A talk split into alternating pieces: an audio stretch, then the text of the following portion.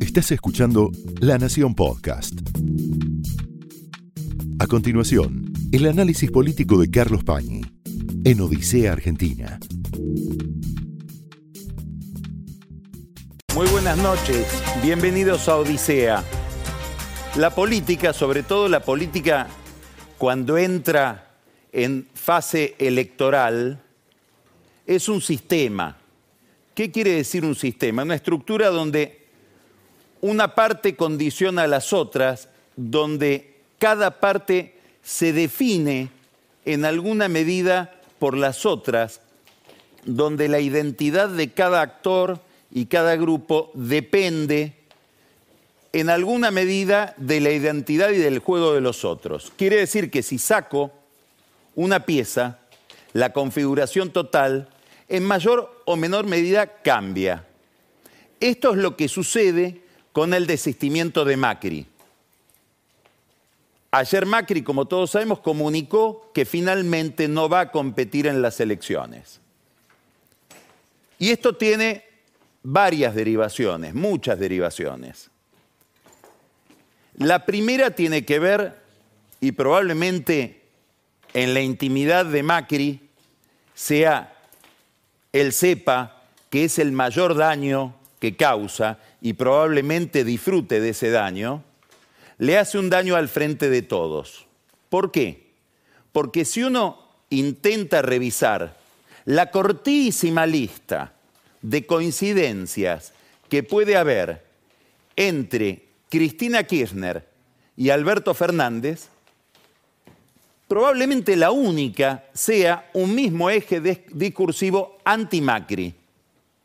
No solo porque Macri, en el discurso del gobierno, del Frente de Todos, del peronismo, es la encarnación de una herencia maldita, sino porque, sobre todo en el discurso de Alberto Fernández, Macri es, para un gobierno con pocos argumentos para buscar el voto, es el cuco que puede venir, es el peligro que puede regresar, como dice el oficialismo, con los males de la derecha y del neoliberalismo.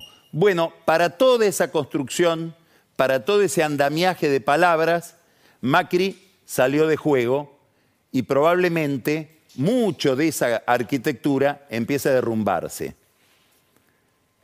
Hay que hacer un, un apunte.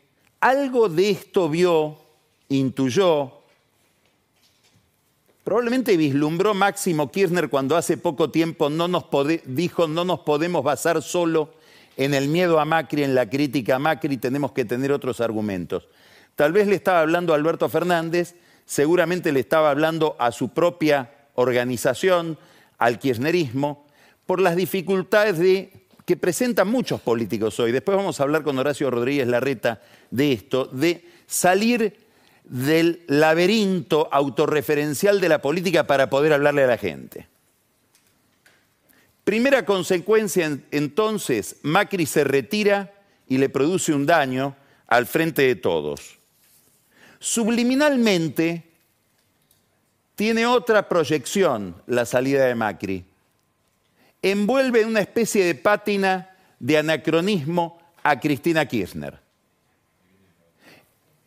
Seguramente estas son elecciones en las que no va a estar, ya sabemos, Macri, tampoco va a estar Cristina Kirchner como candidatos.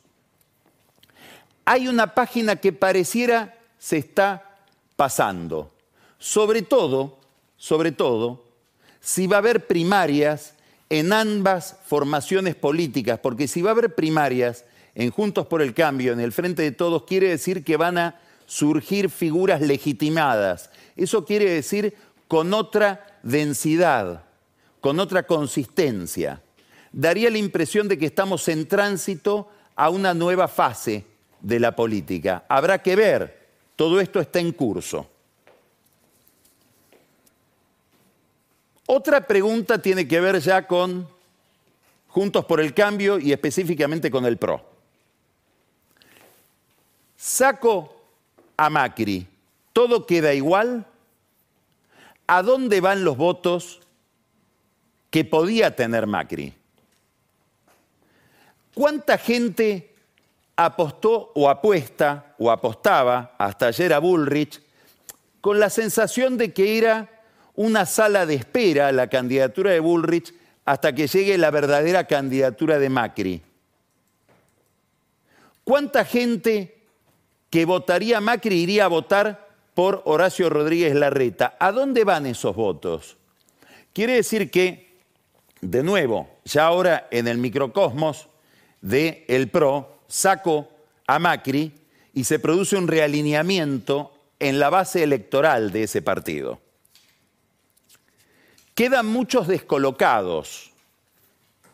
Quedan descolocados los que fueron a pedirle a Macri, inclusive hasta última hora, la semana pasada, que por favor se presente. Y algunos lo hicieron casi en público. Con lo cual, con esa pleitesía a Macri, con ese pedido a Macri, en alguna medida quedaron mal con Bullrich, con Rodríguez Larreta. Macri sostiene que también María Eugenia Vidal es candidata. Otros descolocados son los que esperaban que Macri mantuviera velada su decisión, mantuviera una candidatura fantasmal para con la palanca de esa candidatura, que probablemente después no se realizara, negociar mejor su incorporación a las listas. Este es un problema que plantea también el retiro de Cristina. Muchos kirchneristas dicen, ¿y por qué se retiró tan temprano?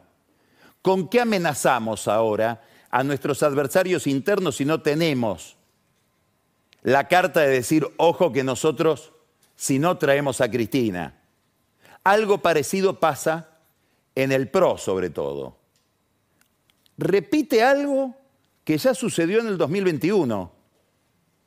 Muchos candidatos, en aquel momento recuerdo en Capital Federal Patricia Bullrich, sintieron que Macri los dejaba en banda, que discutía una o dos cuestiones nomás, una de ellas la situación de su primo Jorge en la provincia de Buenos Aires, que quedó descolocado frente a la candidatura de Santilli. Estoy haciendo historia, pero historia reciente, de hace dos años, y que él se iba a Suiza a atender cuestiones de la FIFA.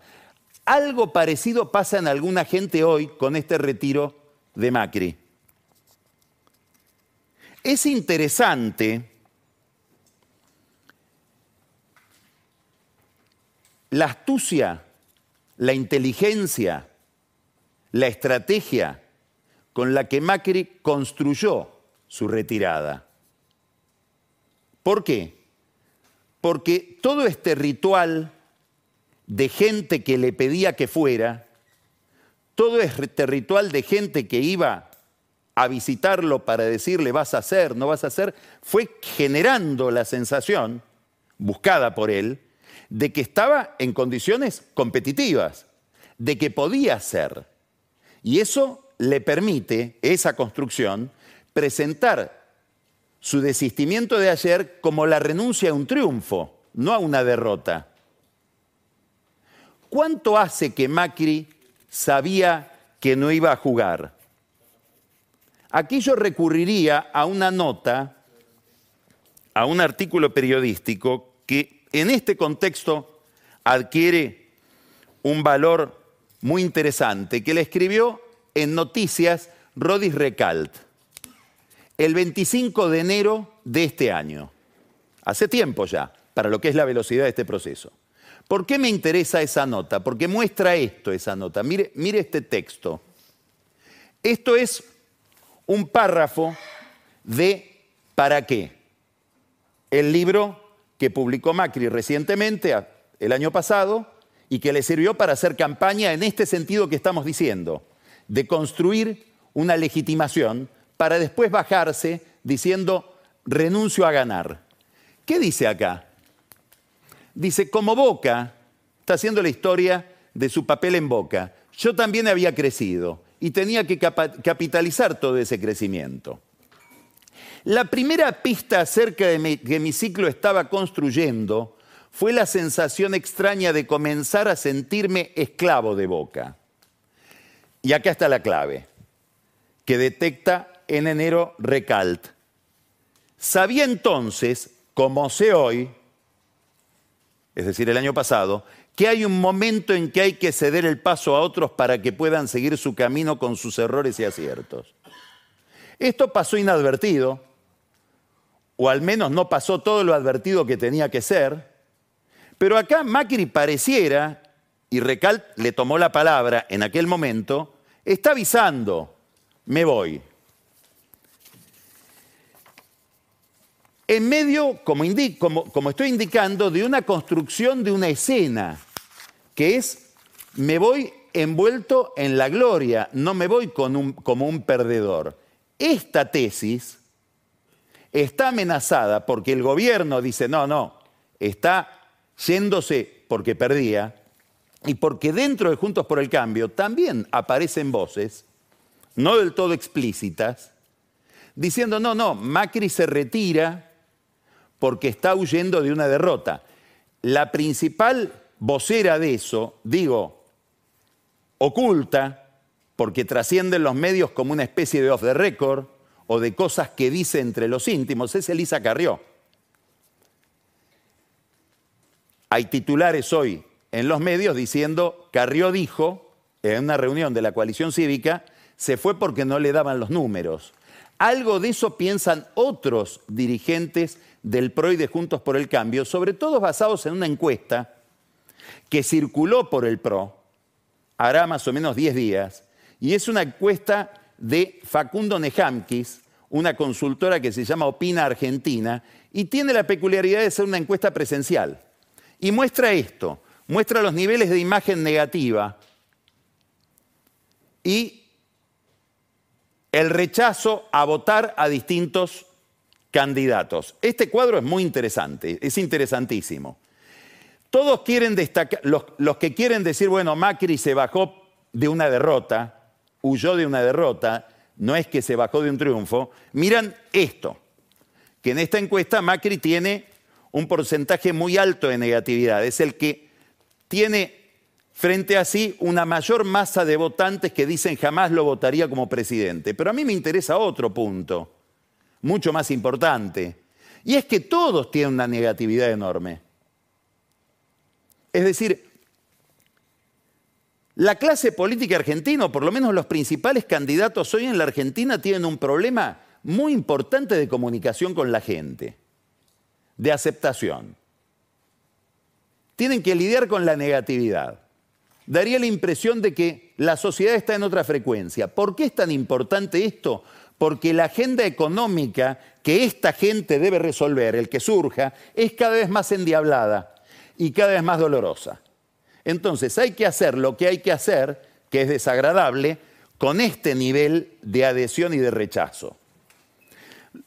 Carrió se refiere a esto, al interpretar ella la salida de Macri del juego. En el entorno de Patricia Bullrich se ven como en alguna medida herederos de Macri, se plantean ahora como los titulares o los abanderados de la prédica que tuvo todo este tiempo muy nítida, muy contundente. Hay que reconocer que Macri representó en la política argentina y probablemente sigue representando la encarnación de un concepto muy claro, que es la idea de terminar con una Argentina amañada por intereses corporativos. Bullrich se propone tomar esa bandera, convencida de que Macri se iba a retirar de la pelea cuando volviera de las reuniones de la FIFA. ¿Por qué? Porque en las encuestas que la propia Bullrich maneja, Macri daba muy mal, prácticamente tenía una barrera infranqueable en el conurbano bonaerense y algo parecido en el norte, así en el norte del país, así como daba muy bien o tenía o tiene muchas adhesiones en el centro del país.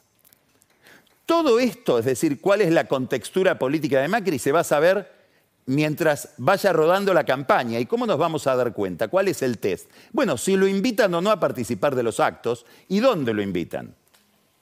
Y eso vamos a ver cómo se comporta Bullrich y cómo se comporta Larreta.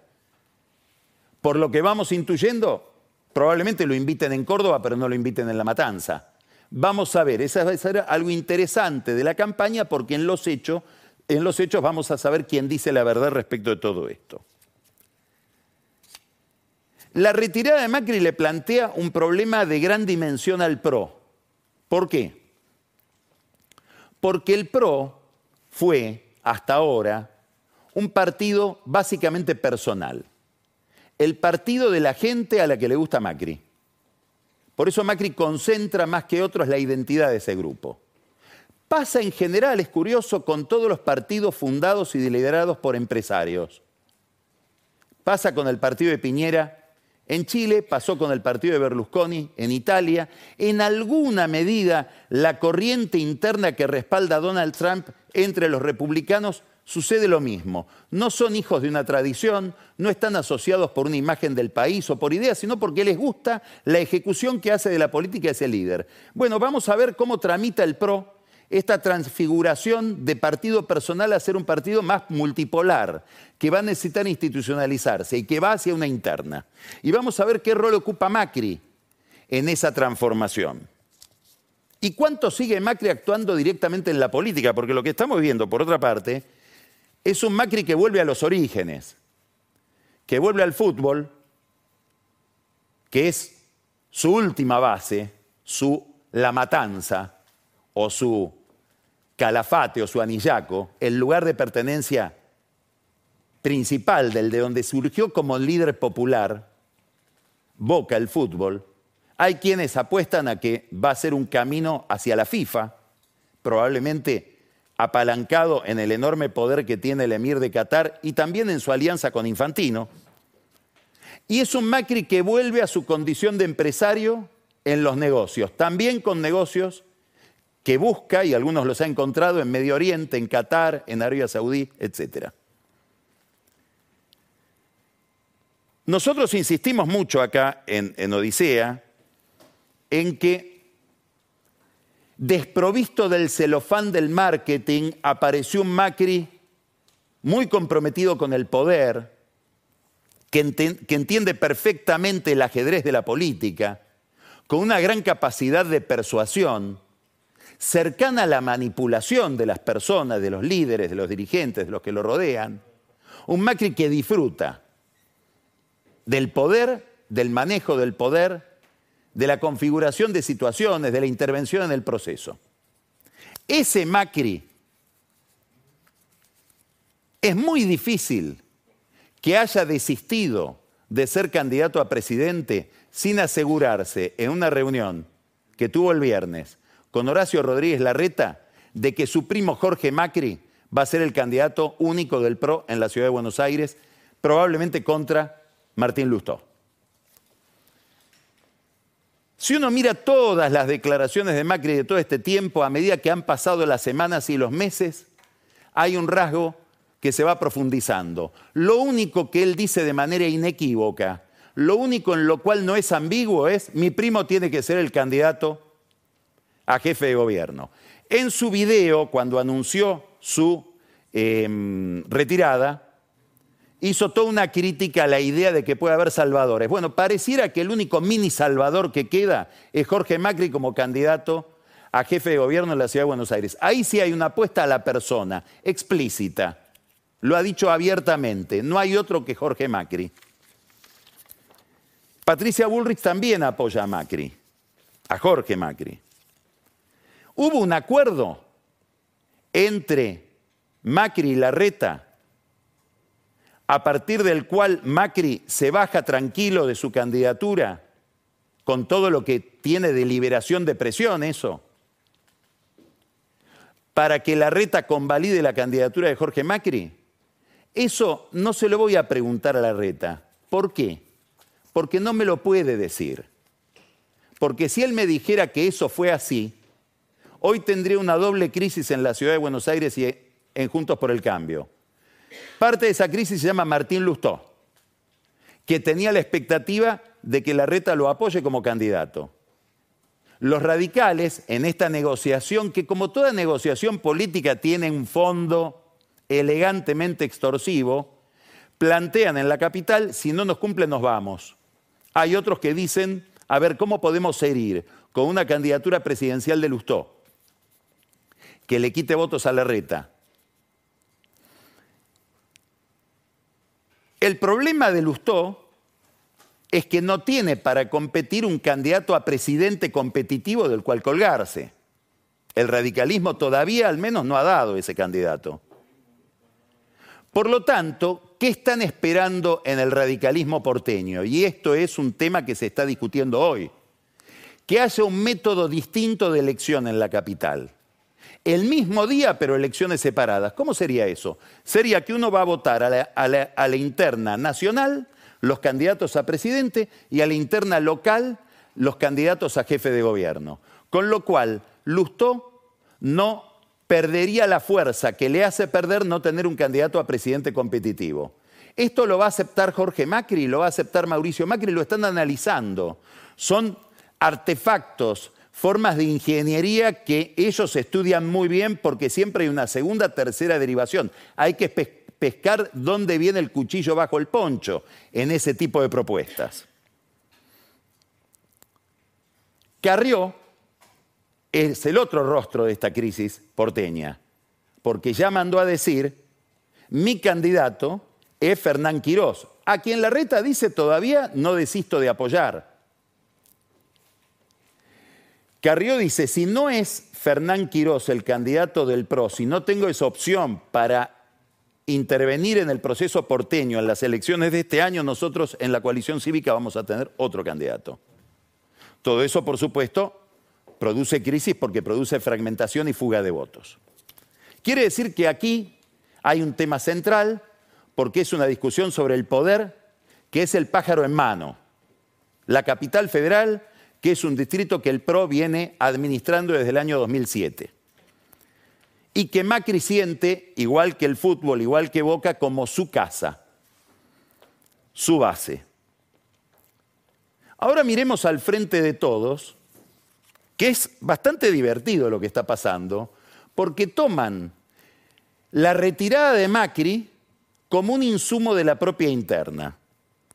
Entonces aparece la gente del presidente, la gente más ligada a Alberto Fernández, podríamos decir los que siguen esa consigna que Alberto dijo de récord, vengo a terminar con 20 años de kirchnerismo, que dicen, bueno, que Cristina aprenda de Macri y ella también se retire. ¿Qué dicen al lado de Cristina?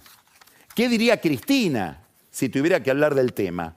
Probablemente hoy dirían, ya dos veces dije que no juego. Una puede haber sido un impulso o puede haber sido entendida como un impulso. En, esa, en ese monólogo tan enfático, tan emotivo, encendido, que ella dio el 6 de diciembre después de la condena. Cuando dijo, Mañeto, métame presa si quiere, pero yo me voy de las listas, no voy a participar en ninguna lista. Ahora, eso puede haber sido un error, eso puede haber sido un arrebato, pero 20 días, 21 días después, el 27 de diciembre, lo volvió a decir, perfeccionado. Dice, yo no me autoexcluí, no renuncié a nada, me proscriben que es otra forma de presentar políticamente y si uno quiere mitológicamente, la misma decisión, no voy a jugar en este partido. Del otro lado, desde el lado del kirchnerismo, desde el, digamos, el sector que se identifica con Cristina Kirchner y sobre todo con la Cámpora, dicen, bueno, el que tendría que imitar a Macri es Alberto. Y ahí subrayan lo que Carrió señala de Macri, es decir, se fue porque no le dan los votos. Alberto, que no tiene votos, debería retirarse, igual que se retira Macri, esto es el discurso del kirchnerismo duro, y tendría que dejar la pista despejada para que otros candidatos compitan y ordenen una situación muy desordenada porque él no se define. Están mirando este cuadro, este es un cuadro de Fernando Marul, que compara, a ver, vamos a tratar de entenderlo, compara la situación de cada presidente respecto de la confianza de, de, la gente, el índice de confianza en el gobierno, desde que asume hasta hoy, digamos, hoy sería el mes 39 de la presidencia. Tomamos a cada uno y vemos cómo le fue en el mes 39. Esta es la evolución de Mauricio Macri. Miren cómo repunta acá. y se sostiene. Esta es la evolución de Cristina Kirchner, que tiene una gran caída, esta línea punteada amarilla, al comienzo, acá suponemos que es el conflicto con el campo, etcétera, pero se mantiene con bastante estabilidad. Esta es una característica importante de, Cristina. Tiene más o menos el mismo activo siempre. No la quiere el mismo grupo de gente, la adora el mismo grupo de gente. Y esta es la, peripecia de Alberto Fernández, este azul marino. Miren lo que es. Un pico extraordinario, más de 65% de confianza del consumidor, es Churchill acá, supera a todos. Nunca Cristina alcanzó esto, nunca Macri, no sé, Kirchner a lo mejor llegó ahí, o Alfonsín durante el juicio de las juntas, o Menem en lo mejor de la convertibilidad digamos, un líder destacadísimo que se derrumba, se cae desde muy alto y sigue cayendo, cayendo, cayendo y está acá. Cuando miran este número le dicen retírate. ¿Por qué? Porque corremos un riesgo enorme. ¿Cuál es el riesgo? Ganarte. Imagínate si vamos a una interna, este es el diálogo imaginario del kirchnerismo con Alberto Fernández. Vamos a una interna, vamos a una primaria y te ganamos. Y encima tenemos otra desgracia, además de ganarte. Quedamos segundos respecto de Juntos por el Cambio. ¿Cómo terminamos el gobierno? Con esta situación en los mercados, con esta falta de dólares, con esta inflación. Si además nosotros mismos nos encargamos de matar al presidente. Esto genera un enorme malestar, que se agrega un malestar que viene de hace rato, de Cristina con Alberto, y que podemos ver en este video. Miren lo que es este video tan interesante. Esto es la reunión del Grupo de Puebla. Dicen que a pedido de Alberto Fernández, Marco Minami, que es uno de los cofundadores del grupo, muy amigo de Fernández chileno, le pidió a los panelistas que tengan a bien elogiarlo, Alberto y explicarle a Cristina todo lo que Alberto hizo por ella en un tema donde ella siente un déficit tremendo, que es la situación judicial de Cristina. Pasó esto. Aquí está hablando Rafael Correa, el ecuatoriano. Miren. Uno de sus fundadores es precisamente el presidente Alberto Fernández, clave para este encuentro y que siempre nos ha pedido apoyarte ante tanta infamia. El aplauso de Cristina. Habría que pasarlo de nuevo. Uno de sus fundadores es precisamente el presidente Alberto Fernández, clave para este encuentro y que siempre nos ha pedido apoyarte ante tanta infamia. Está leyendo el abogado de Alberto delante de Cristina. La gente aplaude tampoco con pasión. Y Cristina, el, el abanico. No lo larga ni que la maten. Esta es la situación que atraviesa hoy el frente de todos. Con este drama que es enfrentar a alguien a quien le pueden ganar. Es un caso raro de que uno desee no ganarle al rival. Tampoco tiene tan buenos abogados Alberto Fernández, porque mire esta nota. Aníbal Fernández, jefe de campaña. Soy el único que sostiene que Alberto tiene que ser candidato. Lo estoy mirando, Horacio. Si hubiera alguien de su grupo que dice, soy, vanagloriándose, soy el único que dice que la reta tiene que ser candidato. ¿Cuánto dura en el equipo? Bueno, Aníbal sigue siendo ministro de Seguridad, nada menos. Hay alguien, además de Aníbal, que lo ayuda a Alberto. Biden. Pasado mañana, Alberto Fernández se va a encontrar con el presidente de los Estados Unidos en una gestión del embajador Argüello. Es interesante aclararlo porque hay empresarios que la semana pasada lo escucharon a Massa decir, la conseguí yo la entrevista. No, fue Argüello. En realidad una entrevista que pidió la Casa Blanca desde hace tiempo, hubo que suspenderla dos veces porque Biden se pescó el COVID, después vinieron las primarias y las elecciones en Estados Unidos, bueno, se produce pasado mañana, es un gran respirador para Alberto. Para un Alberto en problemas. Hoy fue al Council of the Americas en New York le ofrecieron una comida. A la tarde, Susan Siegel, que es la anfitriona, llamaba empresarios, buscaba empresarios en todo Manhattan que fueran porque no tenía gente para llenar el salón. Es decir, se ve que tampoco allá está en un buen momento. Y aún en ese mal momento, Biden lo recibe. ¿Qué significa para Biden, para los Estados Unidos, Alberto Fernández? Primero, la contracara de Cristina. Segundo, un líder que como Lula puede hablar con todos los dirigentes y líderes de la región con los cuales él no puede hablar. Un puente, un puente para hacer gestiones. Gestiones que dicen suele hacer Alberto Fernández como emisario de los Estados Unidos frente a dictaduras que están enemistadas con Estados Unidos. ¿De qué van a hablar? Bueno, vamos a mirar la agenda que publicó la Casa Blanca. Esta es la agenda que publica la Casa Blanca de lo que va a ser la reunión de Alberto Fernández con Biden. Y es una agenda cifrada, donde las cosas no se dicen claramente. Dicen, por ejemplo, cómo Estados Unidos y Argentina pueden continuar asociados frente a los desafíos globales. Esto es China. Desafío global quiere decir China. ¿Cómo se alinea la Argentina con Estados Unidos en relación con China?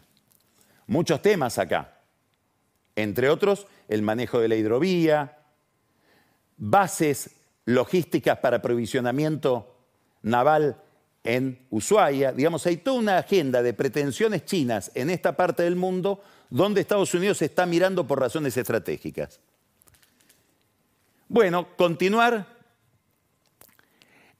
progresando en áreas de mutuo interés, incluyendo minerales críticos. Eso es litio. ¿A quién va el litio? La Argentina es el, principal destinatario de las exportaciones de litio a Argentina, que tienen que ver con tecnología, tienen que ver, como sabemos, con toda la industria ligada a acumulación de energía, es Estados Unidos. También China tiene intereses en el litio. Cambio climático, que es un tema, una bandera ideológica prácticamente de, de Biden.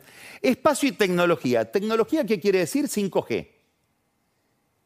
¿Quién se va a llevar la tecnología 5G? Que no es solo para hablar por teléfono, es para guiar a las fuerzas de defensa, es la que rige los misiles, las telecomunicaciones de los barcos. ¿A quién se lo vamos a dar a esto? ¿A China o a una empresa no china, occidental?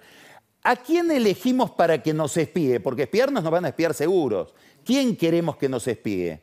¿Que nos espíe un país occidental o que nos espíe China? Este es el único punto que metemos nosotros en la agenda. Ellos también van a tratar cooperación económica. ¿Qué quiere decir? La plata. Los dólares que podría Massa conseguir eventualmente, no del fondo, del Banco Mundial, del BID, de la CAF. A ver si Biden puede dar una mano en ese sentido en un momento en que la falta de dólares es una pesadilla que está conduciendo a la Argentina a un gran cambio en este momento. ¿Cuál es ese cambio? Ese cambio es que hasta ahora el lugar común, la visión convencional, era que la economía se iba a ir arrastrando como podía, en una especie de calma mediocre, con parches, más intervenciones, cepos en todos lados, controles, controles, controles, sin tener un ajuste dramático hasta el próximo gobierno y que iba a venir el próximo gobierno a hacer ese ajuste. Con otra credibilidad, probablemente con otra concepción, con otra ideología, a normalizar las variables económicas que están tan desalineadas. Bueno, la historia y, y la naturaleza tuvieron otras ideas, porque llega una sequía que es un colapso 20 mil millones de dólares menos. ¿Eso qué quiere decir? Que el ajuste que supuestamente tenía que hacer el próximo gobierno lo tiene que hacer este. Y si no lo hace, porque no tiene condiciones, porque no entiende el problema, porque Cristina no los deja, el ajuste lo va a hacer cada vez peor la realidad, a ciegas, más inclemente. Esta es la dramática situación de masa que llega también a Estados Unidos con su propia agenda. Nota al pie de página, ¿en qué avión llega? Esto se lo preguntaban algunos miembros del gobierno, suponiendo que va en el avión de un empresario amigo que está regulado por la Secretaría de Comercio. Todo es derivado de la pasión de masa por los aviones privados. No necesariamente tiene que ser así, porque tonto no es. Se encuentra entonces con un ajuste tremendo.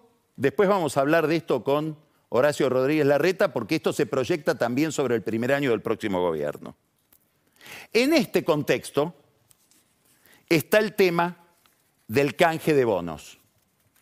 Y el discurso oficial sobre el canje de bonos esconde varias trampas, las trampas de masa. Primera trampa. Vamos a lograr más transparencia porque todos los organismos del Estado no van a poder hacer más operaciones con bonos en el mercado secundario, sino que las va a hacer un único sujeto que es él.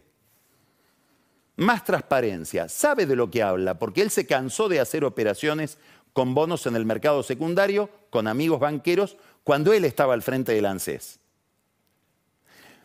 Que haya uno solo que gobierna todo le da más o menos transparencia. Algunos dicen menos transparencia, porque hay menos referencias comparativas de por cuánto se venden y por cuánto se compran esos bonos con los que muchos políticos han hecho fortunas. Segunda trampa de masa. Bajamos la deuda en dólares en 4 mil millones gracias a este canje. Como si la deuda en pesos, atada al dólar, y peor, atada a la inflación, no fuera deuda. Este es un gran mito del kirchnerismo. Solo hay deuda en dólares.